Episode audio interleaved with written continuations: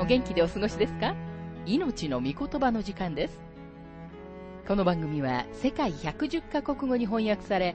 1967年から40年以上にわたって愛され続けている J. バーノン・マギー神学博士によるラジオ番組スルー・ザ・バイブルをもとに日本語訳されたものです。旧新約聖書66巻の学びからヘブル人への手紙の学びを続けてお送りしております。今日の聖書の箇所はヘブル人への手紙7章23節から28節です。お話はラジオ牧師福田博之さんです。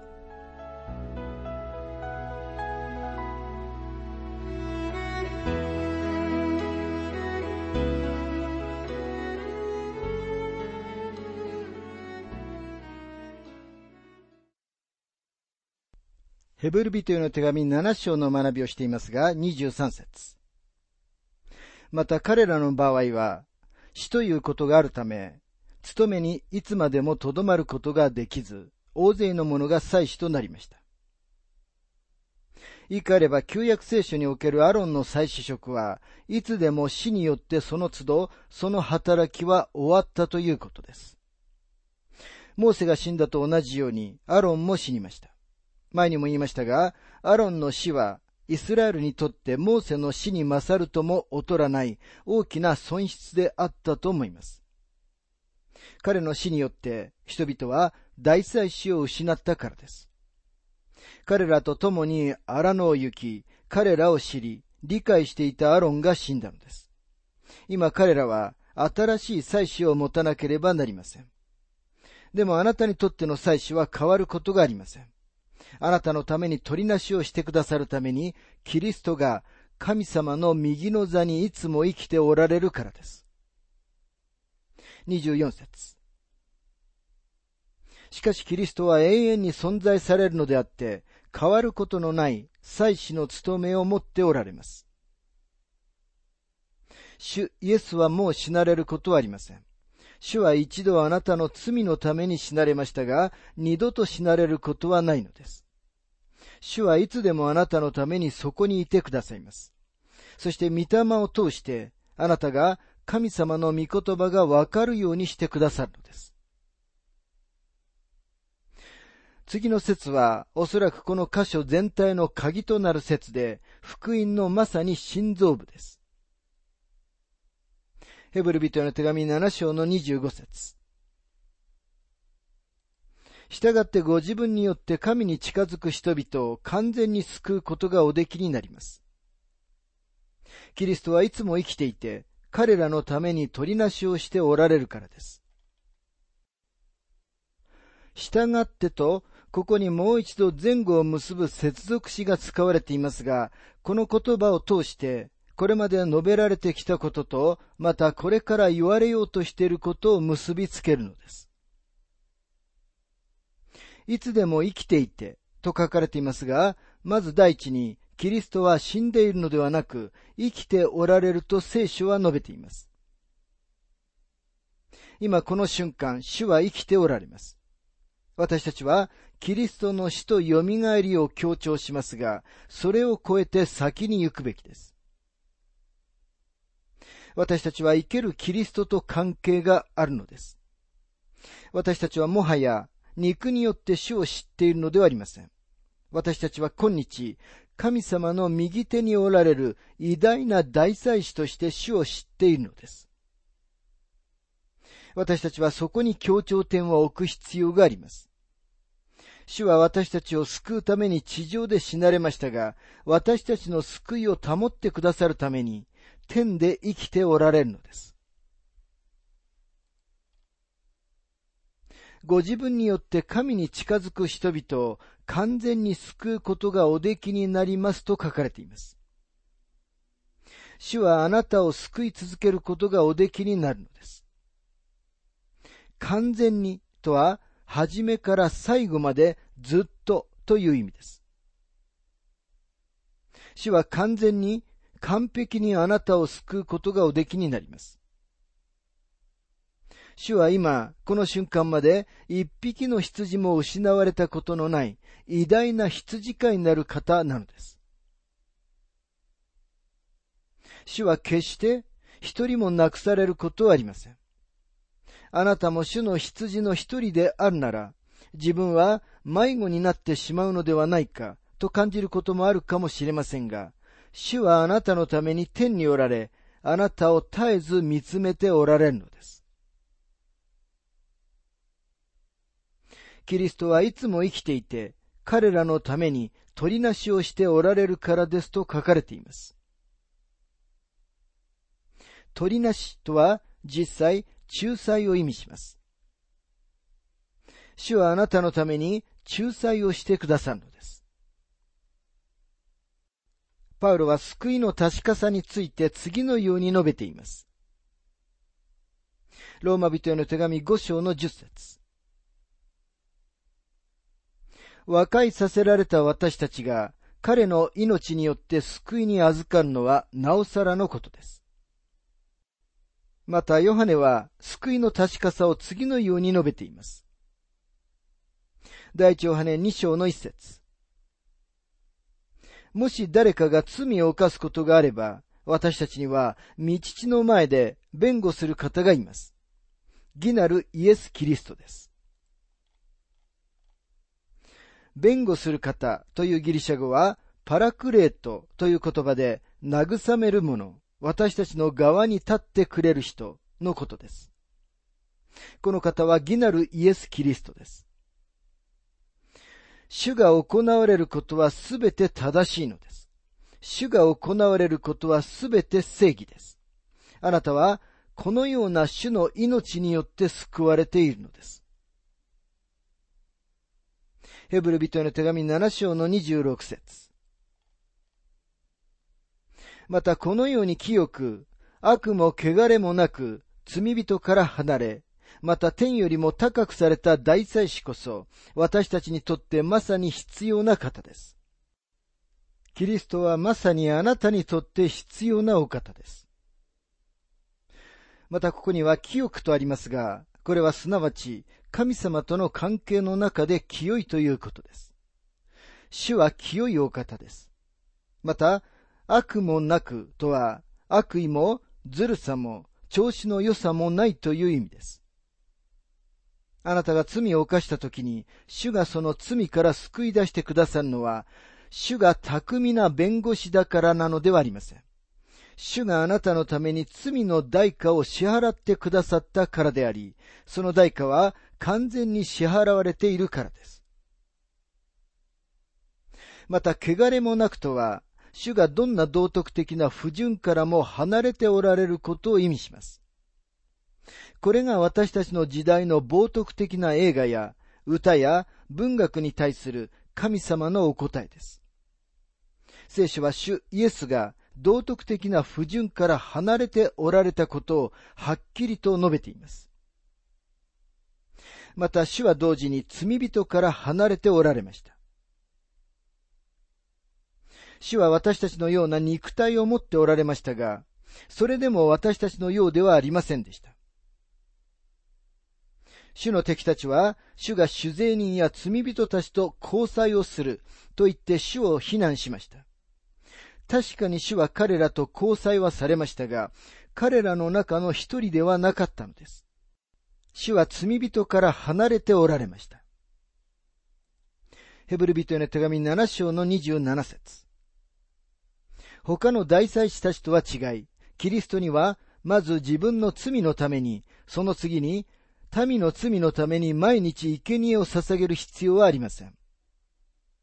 というのは、キリストは自分自身を捧げ、ただ一度でこのことを成し遂げられたからです。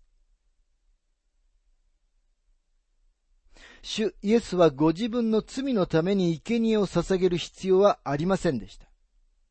なぜなら主には全く罪がなかったからです。ですから主は一度だけ死なれたのです。旧約聖書の継続的な生贄はとても古くなりましたし、とても厄介だったに違いありません。繰り返し生贄を捧げることは、なかなかくたびれることだったと思います。ヘブル人への手紙7章の28節立法は弱さを持つ人間を大祭司に立てますが、立法の後から来た誓いの御言葉は永遠に全うされた御子を立てるのです。旧約聖書の大祭司は自分のための生贄を捧げなければなりませんでした。しかし主イエスは一度もそのようなことはなされませんでした。あなたには触れることのできる、また手を伸ばせば届く大祭司がおられます。主はあなたを助けるためにそこにおられ、またあなたを深く憐れみ、理解してくださいます。でも同時に主は清く、悪も汚れもなく、罪人から離れておられるお方なのです。さて、マギー博士はここで、改めて時間をとり、ヘブル人への手紙の著者について次のように述べています。はじめの方でも述べましたが、私はパウロがヘブル人への手紙の著者であると信じています。インターナショナルスタンダードバイブル百科事典に書いているある著者によれば、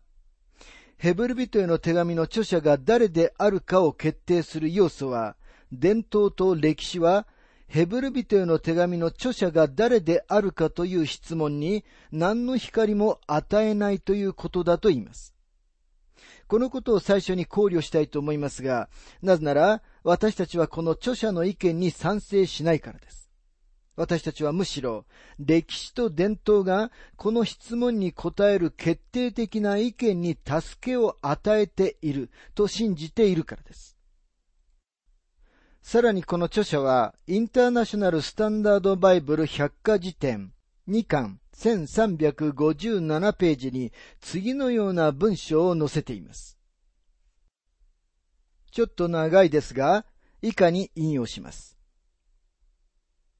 だから私たちは著者を探すことにおいて、書簡自体が与える証拠に頼るが、それはもっぱら推論的である。著者がヘレニスト、つまりギリシャ語を話すユダヤ人であったことは確かだと思われる。彼は旧約聖書の聖句と、またユダヤ人の宗教的考え方、また礼拝に通じていた。彼は自分たちの神聖な歴史、伝統、そして制度の遺産を主張している。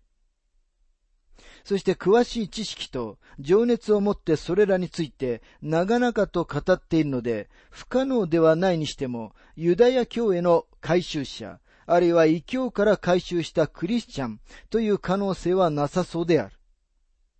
ただし彼は旧約聖書70人訳でしか知っておらず、ヘブル語からずれる箇所でさえも70人訳に従っている。彼は新約聖書で匹敵するのは、ルカの書いたものだけという純粋なスタイルと豊富な語彙を持ってギリシャ語を書いている。彼の精神にはギリシャ語の哲学者、フィロンの著書に最もよく知られているヘブル人とギリシャ人の考え方が組み合わさっている。彼の全般的な予評論的考え方、偶話の手法の使い方、多くの言い回しの取り入れ方も、アレキサンドリア式の考え方に最もよく知られており、すべてはヘレニズム的な精神を明らかにしている。それでも彼の根本的な着想は、パウロの考え、またヨハネの著書と全く調和しているのである。キリストに記された中心的な地位、主のご人格の高い評価、救いに関する死の死の意義、倫理的な教えの全般的な傾向、禁欲主義に対する著者の反対、支配者や教会の教師たちに対する尊敬といったすべてのことが著者がパウロの考え方に支配されているクリスチャンの集まりに属しているという結論を確認している。著者も彼の読者たちもイエスの個人的な弟子ではなかったが、主に耳を傾けた人々から福音を受けた。そしてその人々はすでにこの世にはいなかった。パウロは旧約聖書をヘブル語と70人訳の両方から引用しているが、ヘブル人への手紙は70人訳からだけである。パウロにとって、旧約聖書は立法であり、新約聖書に対するアンチテーゼであるが、ヘブルビテの手紙では、旧約聖書は契約であり、新しい契約の影なのである。この著者の意見についてマギー博士はさらに次のように述べています。この著者の書いたものを長々と引用しましたが、それは彼の主な主題は、パウロは著者ではありえないということを示すために書かれているからです。彼の唯一の証拠は、書簡の中からの内的な証拠に基づいています。しかしここで、書簡の内的な性質を考えるにあたって、ヘブルビテの手紙は本当に書簡であるのかという質問に関連して一言言っておかなければなりません。第一ヨハネの手紙を別にすれば、ヘブル人への書簡には、新約聖書の他の書の印である、挨拶の言葉が何もありません。ヘブル人への手紙は、手紙よりもむしろ論説の形をとっています。書簡の中には、長い哲学的な文章が最高に純粋な慣用句的なギリシャ語で書かれています。初代キリスト教会を代表する神学者、アレキサンドリアのクレメンスが提案しているようなヘブル語からの翻訳の痕跡はありません。この書簡がヘブル語を話すユダヤ人たちに当てて書かれているので、クレメンスがそのように推論したのです。書簡の長さもこれが論説であることを示しているかもしれませんが、その点で著者自身が次のように書いていることにも注目してください。ヘブル人への手紙13章の22節私はただ手短に書きました。デリッツはこの書簡に関して次のような啓蒙的なコメントをしています。最初は自分たちの目の前にあるものは論説のように思えるが、特別に韓国的な言及が最も散漫で、独断的な部分に織り込まれていることが、これは一部の特別な、よく知られた聴衆に当てられたある種の説教であるということが分かってくる。それに対して、最後の部分では、説教の形式が書簡へと変わるのである。ダイスマンの定義によれば、書簡は手紙とは異なったものとされますが、その定義によって、この書簡が確かに書簡というカテゴリーに入って良いと感じます。ヘブル人への手紙の結びは、書簡のそれになっています。後で挨拶が省略されていることの理由を話しますが、これらの問題は、特にパウロが著者であることを指示しようとするときに、著者が誰であるかという疑問に密接に結びついています。私たちはこの書が書簡であるというプラマーの意見に同意します。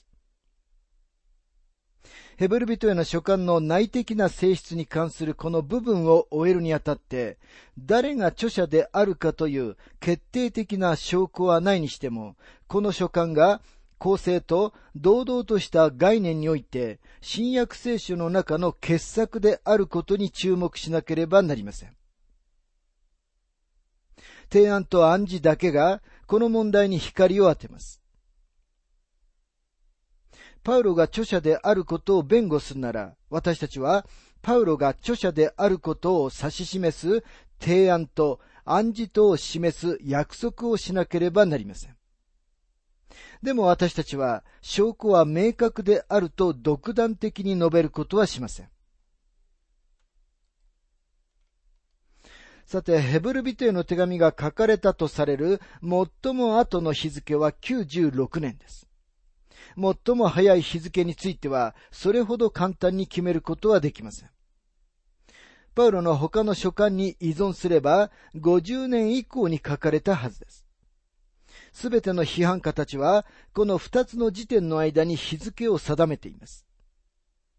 モファットは、クレメンス、殉教者ユスティノス、エルメス、そしてテルトリアルヌスは、この書簡を知っていて、そこから引用したことを示しています。クレメンスはこの書簡からかなり長い引用をしました。2世紀までにはこの書簡は広く流通し読まれていました。リースは日付を80年頃とし、モファットは85年頃としています。ただし、ヘブル人への手紙は70年のエルサレム崩壊の前に書かれたに違いありません。なぜならこの当時行われていた旧約聖書の儀式が常に言及されており、もしエルサレム崩壊の後であったなら、確かに宮の崩壊が言及されていたに違いないからです。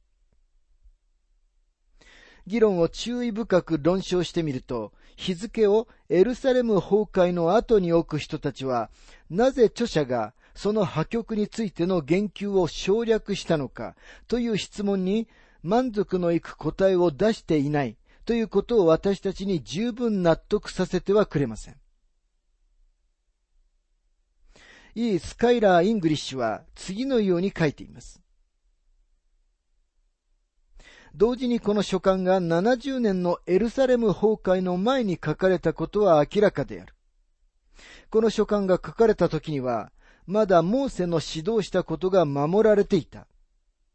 祭司たちは立法に従って生贄を捧げていたのである。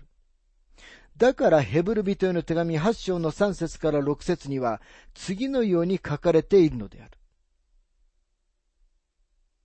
すべて大祭司は捧げ物と生贄とを捧げるために建てられます。したがってこの大祭司も何か捧げるものを持っていなければなりません。もしキリストが地上におられるのであったら、決して祭司とはならないでしょう。立法に従って捧げ物をする人たちがいるからです。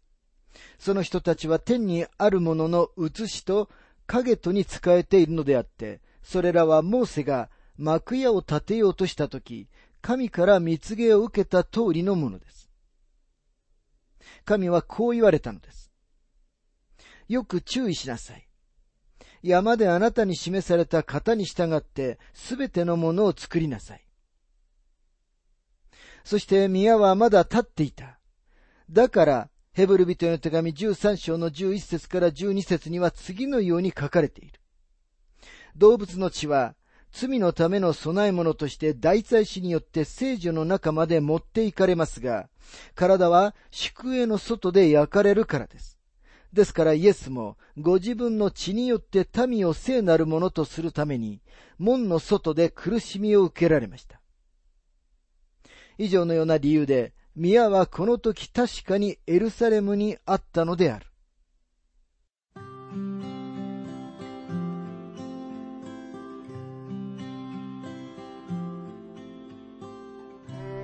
命の御言葉お楽しみいただけましたでしょうか？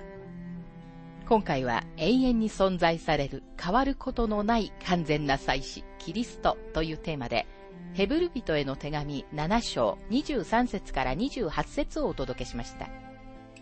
お話はラジオ牧師福田博之さんでした。なお番組ではあなたからのご意見、ご感想、また聖書に関するご質問をお待ちしております。お便りの宛先は郵便番号592-8345大阪府堺市浜寺昭和町。4-462浜寺聖書協会命の御言葉の係。メールアドレスは全部小文字で。ttb.hbc.gmail.com または浜寺アット浜寺バイブル .jp hamadera.bible.jp です。どうぞお気軽にお便りをお寄せください。それでは次回までごきげんよう。